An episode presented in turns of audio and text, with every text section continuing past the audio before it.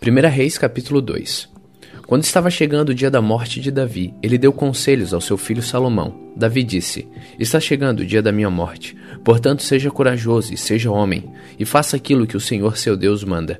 Obedeça a todas as suas leis e mandamentos, como está escrito na lei de Moisés.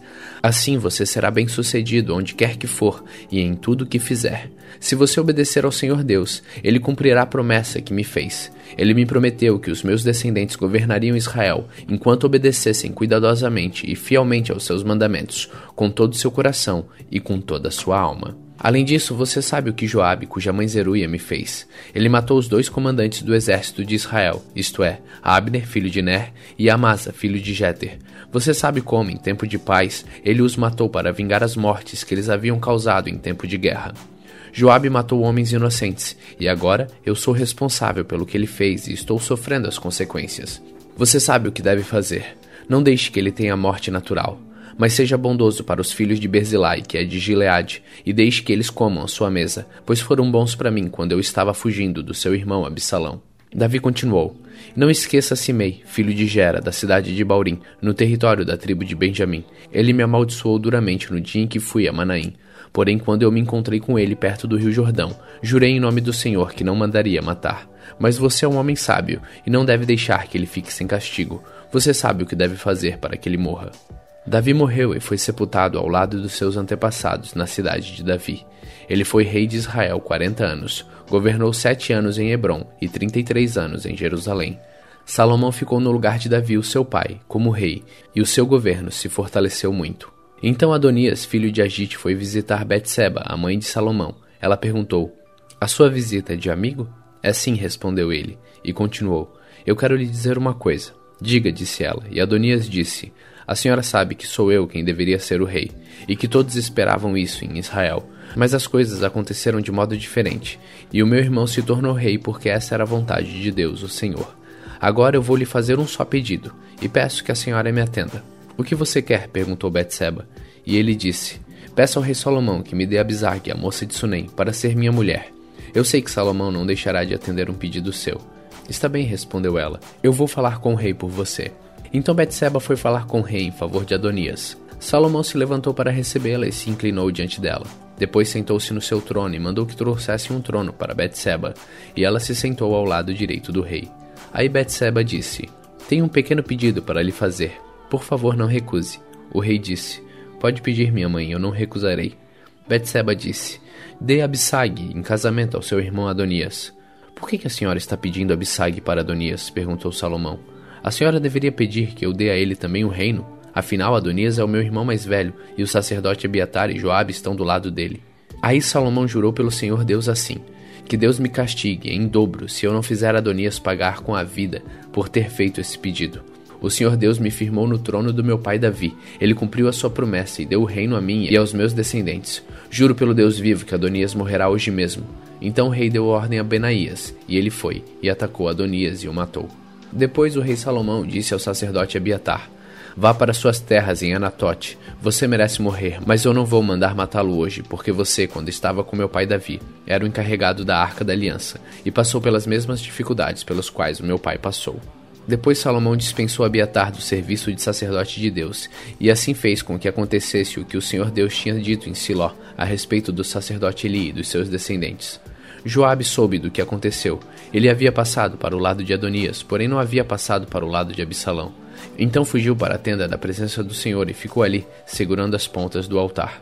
Contaram ao rei Salomão que Joabe havia fugido para a tenda e estava ao lado do altar. Aí ele mandou um mensageiro perguntar a Joabe por que ele havia fugido para o altar. Joabe respondeu que havia fugido para o Senhor Deus porque estava com medo de Salomão.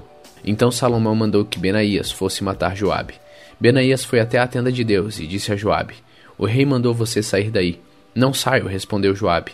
Eu morrerei aqui. Então Benaías voltou e contou ao rei o que Joabe tinha dito. E Salomão ordenou: Faça o que ele disse. Mate-o e sepulte-o. Assim nem eu e nem os descendentes do meu pai Davi seremos mais considerados culpados pelo que Joabe fez quando matou homens inocentes.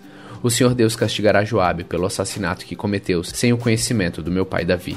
Sem o meu pai saber, Joabe matou dois homens que eram inocentes e que eram melhores do que ele: Abner, comandante do exército de Israel, e Amassa, comandante do exército de Judá.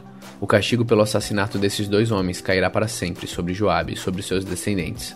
Mas o Senhor sempre dará prosperidade aos descendentes de Davi, que forem reis depois dele. Então Benaías foi até a tenda de Deus e matou Joabe. Ele foi sepultado na sua propriedade em campo aberto.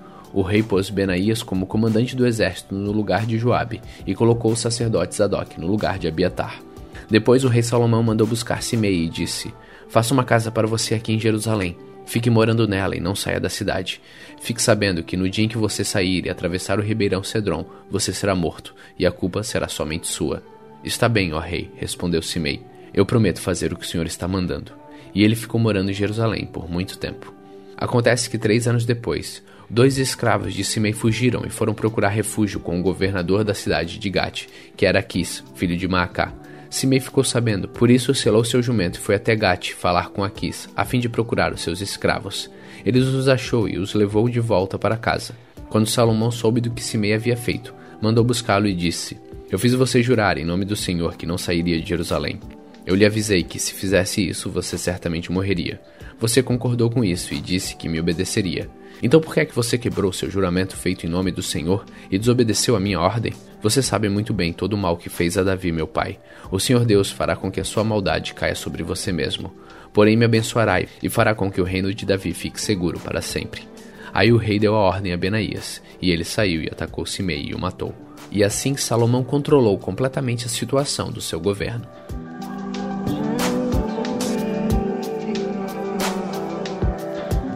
1 Reis capítulo 3 Salomão fez um acordo com Faraó, rei do Egito, casando com a sua filha. Ele a levou para morar na cidade de Davi, até que acabasse a construção do seu palácio, a construção do templo e das muralhas em volta de Jerusalém. Ainda não havia sido construído um templo para Deus, o Senhor, e por isso o povo ainda continuava oferecendo sacrifícios em vários altares nos montes. Salomão amava o Senhor e seguia os conselhos de Davi, seu pai, mas também matava animais e os oferecia em sacrifício em vários altares nos montes. Certa vez Salomão foi a Gibeão oferecer sacrifícios, porque naquele lugar estava o altar mais famoso de todos. No passado ele havia queimado ali mil animais como sacrifício a Deus.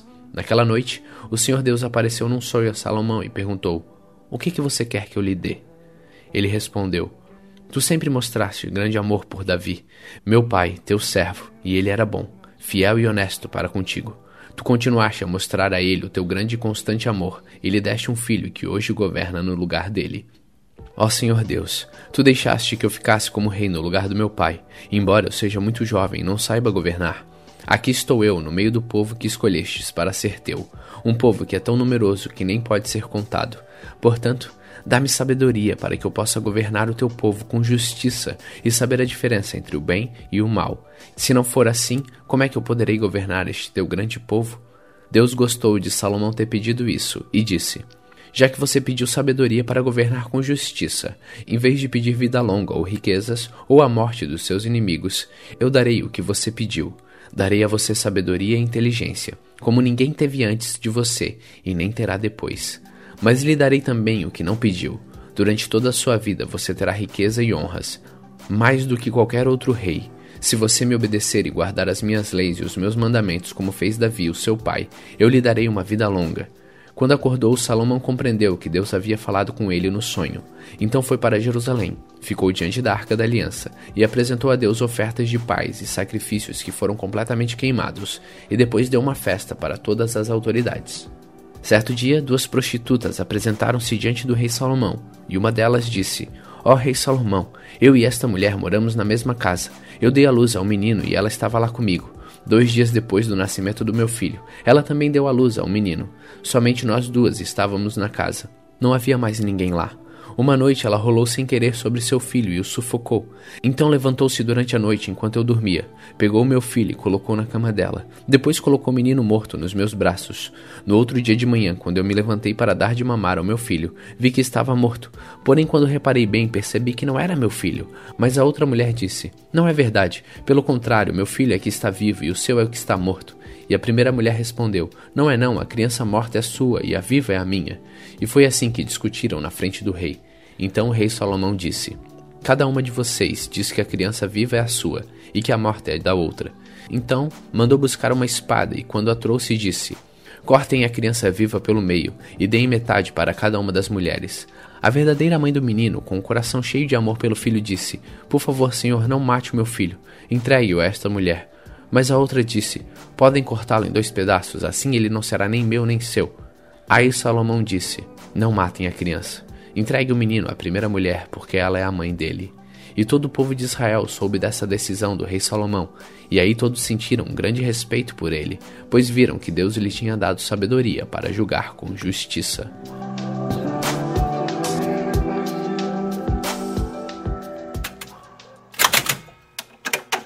Salmos capítulo 150 Aleluia! Louvem a Deus no seu santo templo, louvem o seu poder que se vê no céu, louvem o Senhor pelas coisas maravilhosas que tem feito, louvem a sua imensa grandeza, louvem a Deus com trombetas, louvem com harpas e liras, louvem ao Senhor com pandeiros e danças, louvem com harpas e flautas, louvem a Deus com pratos musicais, louvem bem alto com pratos sonoros, todos os seres vivos, louvem ao Senhor. Aleluia! Hoje, no dia 151 de nossa leitura, terminamos o livro dos Salmos.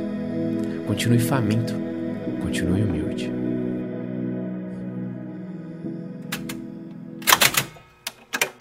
Segunda Timóteo capítulo 3 Lembre disto, nos últimos dias haverá tempos difíceis, pois muitos serão egoístas, avarentos, orgulhosos, vaidosos, xingadores, ingratos, desobedientes aos seus pais e não terão respeito pela religião, não terão amor pelos outros e serão duros, caluniadores, incapazes de se controlarem, violentos e inimigos do bem. Serão traidores, atrevidos e cheios de orgulho, amarão mais os prazeres do que a Deus. Parecerão ser seguidores da nossa religião, mas com as suas ações negarão o verdadeiro poder dela. Fique longe dessa gente. Alguns deles entram nas casas e conseguem dominar mulheres fracas, que estão cheias de pecados e que são levados por todo tipo de desejos. São mulheres que estão sempre tentando aprender, mas nunca chegam a conhecer a verdade. Assim como Janes e Jambres foram contra Moisés, assim também esses homens são contra a verdade. Eles perderam o juízo e fracassaram na fé, mas não irão longe, pois todos verão como eles são tolos. Foi isso que aconteceu com Janes e Jambres. Mas você tem seguido os meus ensinamentos, a minha maneira de agir e o propósito que eu tenho na minha vida, e tem seguido também a minha fé, a minha paciência, o meu amor, a minha perseverança, as minhas perseguições e os meus sofrimentos. Você sabe tudo o que me aconteceu nas cidades de Antioquia, de Icônio e de Listra. Que terríveis perseguições eu sofri.